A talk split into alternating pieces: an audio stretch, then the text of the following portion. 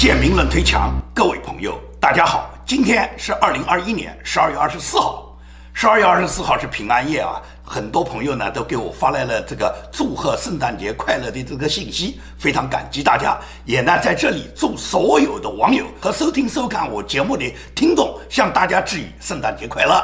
那么圣诞节肯定是很开心的事情了，美国呢都沉浸在节日的气氛中。那么这两天呢，我们更关注呢，就跟中国冬奥会，尤其是冬奥会被抵制的新闻。所以说呢，今天的这个话题呢，我主要是谈什么？谈日本政府，他正式宣布，就是因为中国政府践踏人权，所以日本呢要外交抵制北京冬奥会。这是一个很好的消息。前两天我跟大家播送了呢，就是美国冰球协会决定，美国所有的冰球联盟里面的专业运动员呢，都不到北京去参加北京冬奥会。他们选择不到北京参加冬奥会的，他们给出的理由是怕疫情，没有敢说呢，是因为中国政府践踏人权的问题。而对于中国政府践踏人权，在新疆、在西藏、在香港制造的大规模的人权破坏的事件，导致全球很多民主发达国家对中国冬奥会的抵制，是从美国率先开始的。也就是美国在十二月份率先提出要抵制北京冬奥会，抵制的理由就是因为中国的人权破坏。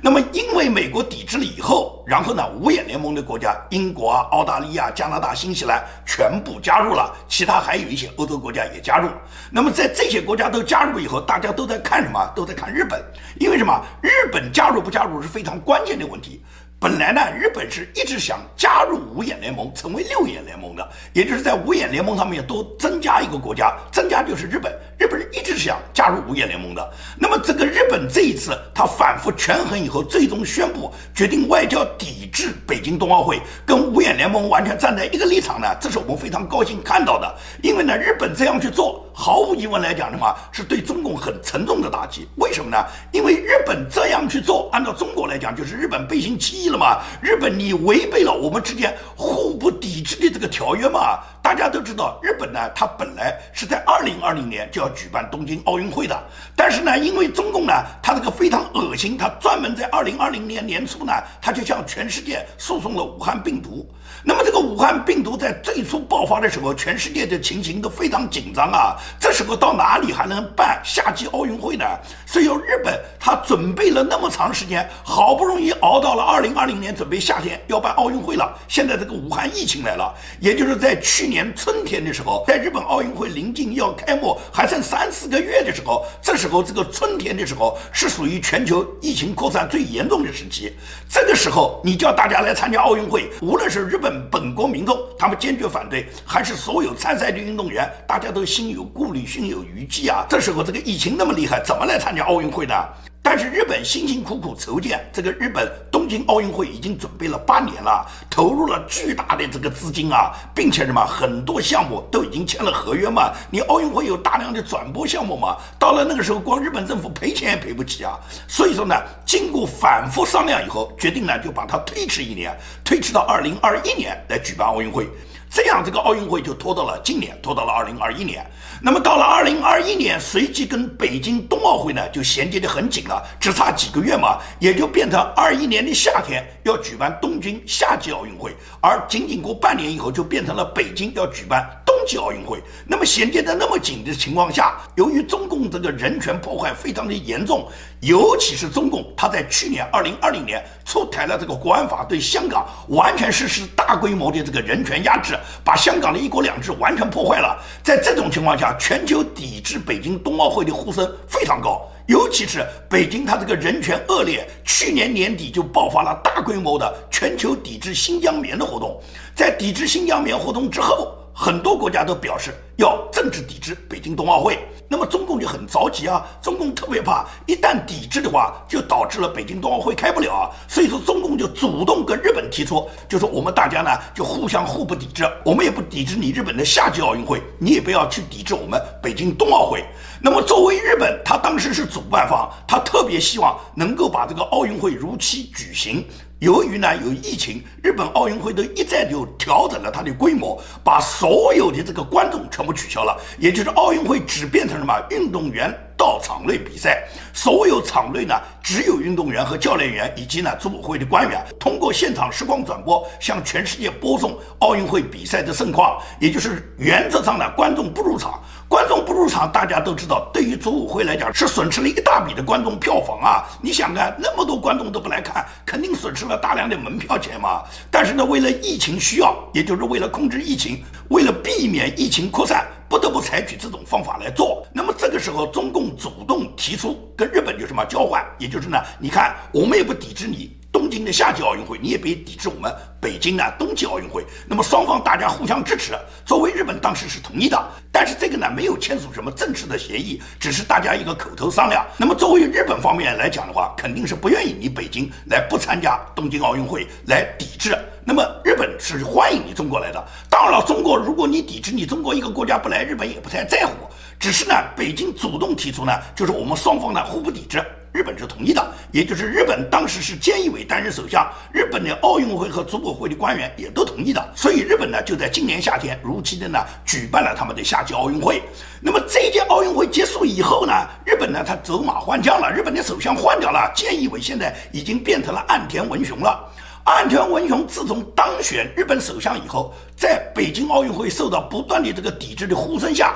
他本人就表示过，就说呢，他本人肯定不到北京去参加奥运会。至于日本会不会外交抵制，政府官员会不会抵制，那么日本呢还没考虑好。那么到了本月初。美国宣布就是政治抵制北京奥运会，美国不会派任何官员参加北京奥运会。之后，五眼联盟又率先的跟随美国，全部同意，全部参加抵制北京冬奥会。大家都宣布了以后，日本呢就做了自己的表态。当时日本就说他们还在研究，直到昨天，日本政府就正式宣布了，也就是说跟五眼联盟完全站在一起。因为中国政府践踏人权的问题，日本呢就外交抵制北京冬奥会。那么日本这个宣布呢，一下子呢就北京就炸了锅了。他认为你日本人你不是背信弃义吗？你为什么这个当时跟我谈好的，你怎么现在你就不同意来了？那么日本也同样可以告诉你北京啊，我们跟你中共定的这个奥运协议，大家互不抵制这个协议已经过期了，是历史文件了。那香港中英联合声明都被你们认为是过期文件，就可以不用考虑了。现在我们跟你确定的。这个互不抵制这个协议也过期了，所以说日本呢这次呢就大胆的回击了中共一下，尤其是日本新当选的首相岸田文雄，他回答的是很坚决的，就是他本人肯定不去，现在也不会派日本就是内阁长官、日本的各种官员，也绝对不会派任何官员到你中国去。也就是日本采取外交抵制，所以说日本采取的这个跟五眼联盟一致的立场，那么最终我觉得日本就会被五眼联盟很可能会接纳为六眼联盟，联盟因为日本早就有跟五眼联盟大家合并作战，然后联合对付中共的这个想法。因此来讲的话呢，日本这次做法呢，是让国际奥委会，尤其是这个奥委会投靠中共亲共的这个主席巴赫呢，是大惊失色。因为巴赫呢一再为中国站台，为中共洗地，包括在彭帅的事件上，他两次跟彭帅视频通话，都是帮中共紧急公关，希望压掉彭帅，因为他。微博揭发张高丽这件事情给冬奥会带来的抵制的这个浪潮，所以说呢，他要把这件事呢把它压到最低。因此，国际奥委会这个主席巴赫他在十二月十四号之后，还对德国的电视台表示，美国啊、英国啊、澳大利亚这些国家都以人权问题、以人权为理由来抵制北京冬奥会，这个是很不成熟、很不理智的。这种抵制没有多少个国家会跟随他们，也就是他们五眼联盟他们自己玩，大部分国家不会追随他们的，尤其。他认为日本、韩国这些国家是肯定不会追随他们的，但是呢，岸田文雄随即就发表了自己的讲演，就表示他本人作为首相肯定不去，底下内阁长官现在去不去，官员会不会外交抵制还要看一看。那么到昨天，日本已经告诉了全球，告诉了中国，也告诉了奥委会主席巴克，跟他讲，日本是不去，日本跟美国和以美国为首的五眼联盟一起，他们完全外交抵制中国冬奥会。那么这样宣布以后，就等于打了巴赫一个耳光，同时也是迎头痛击了中国外交部。就是你们可以把香港中英联合香港声明的这个文件认为是历史文件，我们也可以把跟你们定的这个口头协议、互不抵制的协议认为是历史文件、过期的协议。这个协议没有参考价值，日本也可以这样去做。所以日本人终于告诉中国外交部，日本也找到了一个跟中国过期的协议。也就是你中共可以这样讲，人家日本为什么不能这样讲呢？所以这一下子在互联网上又掀起一个什么要反日了、要爱国的一个浪潮了。前几天已经在中国发生一个匪夷所思的拳击案，就是十二月十八号在武汉奥林匹克体育中心体育馆举行了一场拳击赛。这个拳击赛呢，由前日本的 WBO 银量级拳王叫木村翔对阵中国的一个拳手叫玄武。这个玄武和这个木村翔在比赛之前呢，本来约定是拳击赛。但是这个比赛呢，让人们大惊失色，什么？在比赛一开始后，玄武先是绊倒木村翔，随即对他一个抱摔，就是抱住他，把他头朝下倒栽葱啊，灌在地下。那么亏好这个木村翔呢，有一定的防护能力，没有呢导致他的颈椎受伤。但是木村翔头朝地被玄武抱摔的这个动作呢，是严重违反这个拳击规则的。本来是拳击比赛，你怎么能变成散打，变成武打，然后暴摔人家选手？这是严重违反比赛规则的吧？所以木村。翔马上就退出了比赛，而当玄武他暴摔了木村翔以后，木村翔头朝地的这个镜头出现之后，在场很多观众都高喊道：“打死他，打死他！”你就看中国的这些观众，他们是一个什么心理？他们为什么让中国这个拳手在违背规则的情况下暴摔日本选手的情况下，他们要求要打死他？你凭什么打死人家？你是拳击比赛啊！在这个时候，他们就点燃他们的爱国情绪，也就是只要日本人不管他们干什么，我们就想办法要打死他们。因为什么？日本人是我们的仇敌，这是中共一贯宣布的，就是仇恨日本的基调。因此，从拳手到所有的观众，他们都带着这种情绪。当所有观众喊着对木村翔要打死他的这场比赛结束以后，整个全球互联网上是一片哗然啊！所有了解这场比赛的人纷纷指责中国的选手和中国的这些观众，把这场比赛形容为最无耻、最没有体育道德的这个比赛。也就是这场比赛，作为中国这个选手玄武，他本人没有按照比赛的规则来对日本一个拳击选手不使用拳击的规则，而把人家抱摔，这种动作是严重违反拳击规则的。但是在这种事情发生以后在在全球一片哗然，无论是中国的网友和日本网友一再指责情况下，这个玄武呢是毫不知廉耻。他当时抱摔人家，人家退出比赛以后，他认为他赢了，所以他他就披着五星红旗绕着全场在庆祝胜利。赛后他发布了一个视频，在这个视频里面，他称他自己这个叫中国力量，中国就是耍流氓的力量嘛，是破坏规则的力量嘛。对于网友对他的指责，玄武强硬的回应说：“是中国打日本需要规则吗？他不死我都睡不着觉。也就是他打日本是不需要规则的，想怎么干就怎么干。他甚至下次可以带刀上场，一刀捅了人家，他都可以这样去做。你觉得这是比赛吗？所以玄武看到很多观众指责他破坏规则的时候，他说：看来还有很多人支持小日本啊！你们当汉奸的人不少啊！也就是谁支持日本，谁理性的看待这场比赛，谁就是汉奸。这在中共官方。”包括中国这个拳手玄武，以及支持他把日本人打死的这些观众心里面认为，只要支持日本就是汉奸，也就是中共早就营造或者是洗脑中国一代代的脑残，就是这么去认为的嘛？谁是汉奸啊？在中共眼里面，所有丧失理智、要求消灭日本的、要保卫钓鱼岛、宁愿祖国不长早也要收回钓鱼岛的这些爱国愤青，他们就是爱国的。而所有维护比赛公平规则的、能够理智的看待中日之间关系的人，就是汉奸嘛。而人家日本选手木村翔，木村翔在比赛之后，他也发表了他自己的评论，他就说：“谢谢大家对比赛的关注，很幸运自己及时退赛，没有受伤。世界上任何一个国家都有好人和恶人，是大家呢不要通过这件事呢去仇恨任何中国人。你看看人家木村翔，人家的这个心态、道德观、价值观一目了然啊，也就是人家是什么心态。”人家不因为自己遇到一个恶人，遇到一个破坏规则的恶人，人家就记恨其他中国人，人家要求日本人不要记恨其他中国人。而中国在这个现场上面的观众，无论是拳手玄武，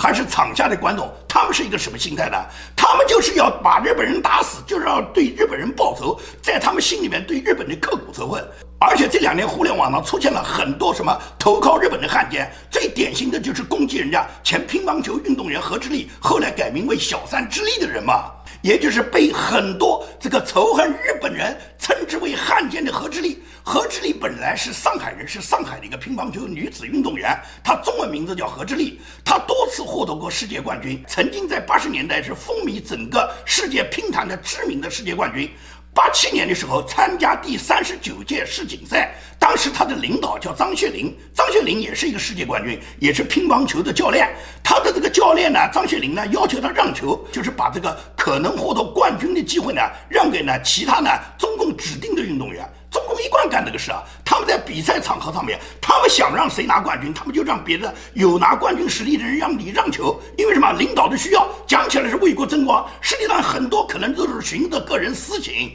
因此呢，何志立当时他的领导，他的教练张学林要求他要输掉这一场混双比赛。那么呢，当时何志立心里面是万般不愿意，但是因为领导的巨大的压力，他不得不按领导的要求做，也就是故意输掉了这个混双双打比赛。但是呢，到了单打比赛时候，何志立仍然要求他让，他就不愿意了。他觉得混双比赛是两个人共同拿世界冠军，他的这个同伴愿意让，他自己如果不愿意让，那就造成了他和同伴之间配合，大家互相之间的不愉快嘛。一般来说，双打选手总是互相要协调好，互相要合作好，尤其是双打比双方，大家肯定是一个目标嘛，一个想让，一个不想让，这个球还怎么打呢？所以说呢，最终就是何志立呢，在混双比赛时候，一是接受领导的要求，第二个他这个混双的队友也要求让他，最终就是遵从了。这个领导的安排跟他这个队友协调一致，最终就让掉这场比赛了。但是单打比赛就是他自己不需要考虑什么队友的感受了，他的领导仍然要他让，张学林仍然要求他必须要输掉这场比赛，让给他的这个队友呢，被中共指定可以拿冠军的叫管建华，所以他最终就没有理会这个领导的意思，他就按照自己的实力水平来发挥，他最终就在现场上击败了他的队友管建华，进入了决赛，最终也获得了冠军。也就是他这个举动呢，就完全得罪了中国乒乓球队里面的这个官僚的体育体制。因为中共这个体育体制，他们对任何什么乒乓球运动员、体操运动员，尤其是这些个人比赛，他们个人实力强的这些运动员，是否给你拿冠军，是否在哪个场合让你拿冠军，他们都有安排的。如果是你不按领导的要求办，你显然就是违背了这个体制对你的安排。你敢对抗体制，那一定是要修理你的。所以，随即中国女子乒乓球运动队就给何志立穿。小协，也就是重要的比赛，他一律没有资格再参加了。在这种情况下，何志立在中国乒乓球队就混不下去了，而且中共就不断的明里暗里去打击他。最终什么？最终他只能远嫁日本。就是他认识了一个日本的工程师，叫小山英之，他最终就嫁给了这个小山英之。然后呢，到了日本以后呢，取得了日本身份以后，他改名字叫小山智利。改名叫小山智利以后，他代表日本参加呢各种国际比赛。在一九九四年的亚运会上面，他连续击败了中国当时的乒乓球冠军陈静啦、乔红啦、邓亚萍啦，他把他们全部打败了，他获得了女单冠军。也就是这件事情对中国人刺激就更大了，认为你小山智利，你身为一个中国运动员，你身为一个中国人，你嫁到日本以后，你还代表日本来参赛，还把我们中国的所有冠军全部打败，然后你给日本拿了冠军，你不是汉奸是谁是汉奸啊？因此来讲，所有的这些爱国愤青们口诛笔伐，去攻击人家小三之力。而小三之力这种说法，你觉得他有什么错吗？他在你中国代表你中国参加运动队、参加世界比赛者，你们叫他让球，你们不让他凭自己的实力去拿冠军。他最终拿下冠军以后，你们给他穿小鞋，你们打击他，把人家逼到日本去。而人家作为一个运动员，人家爱好自己的体育事业，人家在日本代表日本国家去参赛，人家为日本拿取金牌，有什么不可以的？所以说，在这个时候说人家是汉奸，把这个小三之力当个汉奸的典型来批，一次一次去煽动着人家日本的仇恨啊，动不动要去收复钓鱼岛啊，那个钓鱼岛才多大一点啊？可以讲比钓鱼岛大几千倍、大几万倍的这个海参崴，你们去把它收回来过吗？关于钓鱼岛事件，在中国不知道爆发了多少这个什么，多少所谓爱国愤青的爱国事件，而这个爱国事件让别人看的都是荒唐到底啊！也就是大家还有没有印象？当年这个钓鱼岛事件里面涌现的这个爱国扎车的愤青，不知道大家还有没有印象？发生在十年前，也就是二零一二年，在二零一二年有一次在西安举行的这个反日扎车游行里面，有一个是来自河南南阳一个做泥瓦工的一个农民工。当时只有二十一岁，名字叫蔡阳的。蔡阳是拿着那个摩托车的 U 型锁去打砸多辆日本车，在砸日本车不过瘾之后，他把一个老夫妻，一个大约五十多岁的日系车的车主叫李建立，对他的老骨猛砸，最终导致了李建立老颅骨受伤。也就是人家开个日本车，人家何罪之有啊？但是被中共煽动的爱国情绪涌现出来的这种爱国愤青，这个蔡阳他自己呢就根本不知道好歹，就冲上去了。那么最终蔡阳他付出了代价，也就是他被判刑十年，赔偿二十五万。只不过这是谁煽动的呢？蔡阳为什么好好的要去炸人家日本车，要打击人家日本车手呢？这不都是共产党搞的洗脑宣传，然后仇日的结果吗？所以仇日的结果大家应该没有忘掉。而钓鱼岛的事件经常被中共反复炒作。其实钓鱼岛在中国这个属于中国所谓争端领土里面，它不过是很小很小的一块。即使钓鱼岛还给你中国，这个钓鱼岛也没什么太多的用。但是名正言顺可以收回来的海参崴，为什么不收回来呢？海海参崴是钓鱼岛的一千倍一万倍大，它的港口资源和它这个海参崴这块土地，它这个富饶的资源是钓鱼岛的一千倍一万倍。为什么中共拱手就让掉呢？大家一讲到香港，都知道香港当年有租界条约，也就是英国当时通过南京条约割让了香港，割让了九龙，后来又割让了新界。但是无论是割了香港，割了九龙，割了新界，英国政府跟中国当时大清政府是签订了条约，叫租界协议。这个租界一共是九十九年到一九九七年归还，而人家英国政府到了一九九七年就是还给你中国了吗？那么海参崴为什么不还呢？海参崴也有租界条约啊，也就是海参崴虽然也是大清政府跟俄罗斯所签订的条约，约定海参崴由俄国人暂时租界。那么到二战以后。当时二战以后，三巨头也就是罗斯福、丘吉尔和斯大林规划全球新的战后秩序。当时呢，斯大林是想夺要领土的，但是罗斯福反对，丘吉尔也反对，所以斯大林不得不同意呢，把呢租借中国的满洲铁路、吕大港、大连市全部归还给中国。那么对于海参崴的问题呢，斯大林当时不想还，而中国民国政府是一心想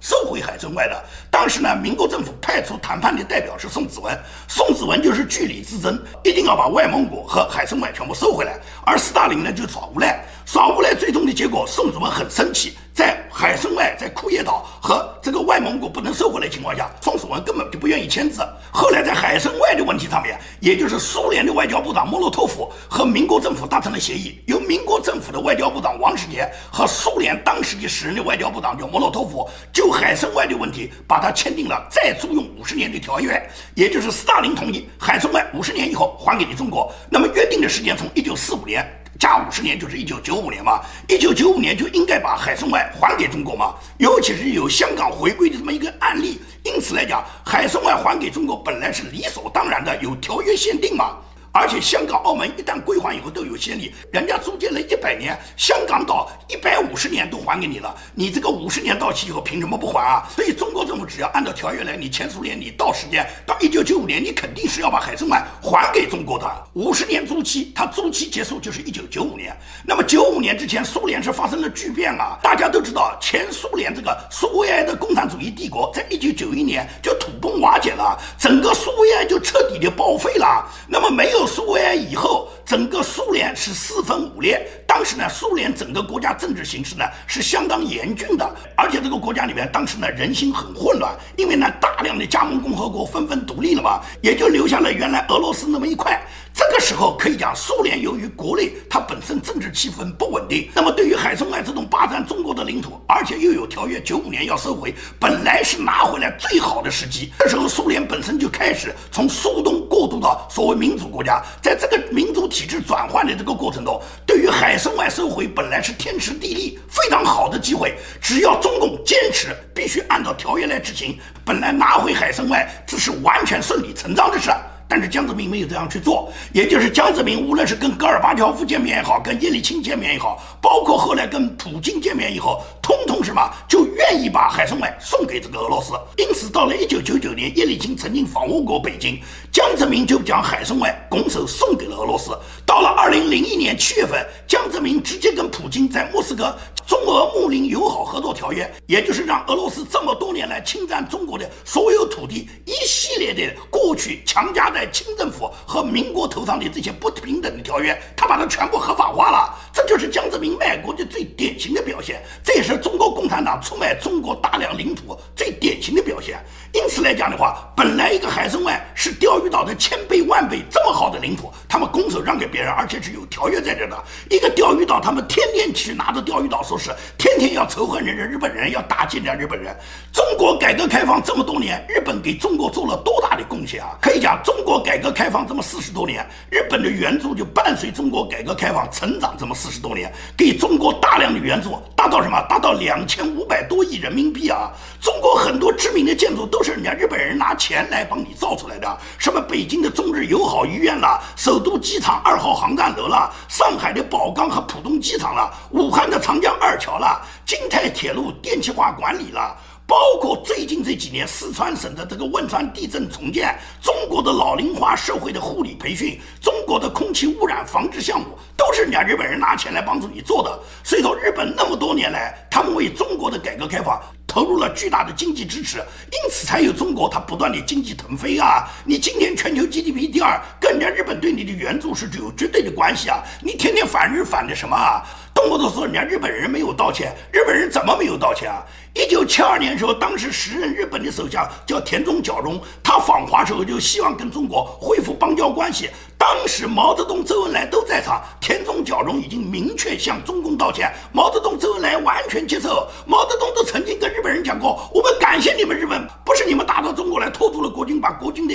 这个优秀的将士全部弄死弄残，把国军的力量全部消耗掉。我们到哪里，从延安最终能到北京，然后把蒋介石打败，然后我们霸占全中国啊！所以毛泽东是感谢。”日本人他要日本人道什么歉啊？他给日本人磕头还来不及呢。这就是中国的现状，也就是中国大把的领土都是被共产党出卖的。他们今天在中国所有全体民众中煽动起来的这种抗日反日情绪，包括这个拳击选手玄武，他违背规则把人家日本的这个运动员头朝下灌在地下的这种行为，他们都当做爱国行为来称赞。这就是中共，而中共这种倒行逆施，全球都看得很清楚嘛。因此，人家日本这次抵制你北京冬奥会就。没有跟你遮遮掩掩，直接告诉你是因为你的人权恶劣，是因为你中国共产党在中国有大规模的人权迫害，是因为你中共这个邪恶的体制、恶劣的人权记录，在新疆、在香港，它导致的大量的正义的人们，他们受到你的人权迫害，所以说我们在抵制你的冬奥会。因此，随着冬奥会开幕的临近，因为还有一两个月，这一两个月里面，我相信会有越多越多的国家去加入美国以美国为首的抵制中国冬奥会的行列。最终我不讲吧，冬奥会就是在中国自己开开全运会吧，你们中国共产党自己玩吧，带着几个非洲兄弟，让非洲国家拿一些冰雪项目的冠军，然后呢，你看看是不是莫大的讽刺？好，今天的节目就跟大家做到这里，谢谢大家。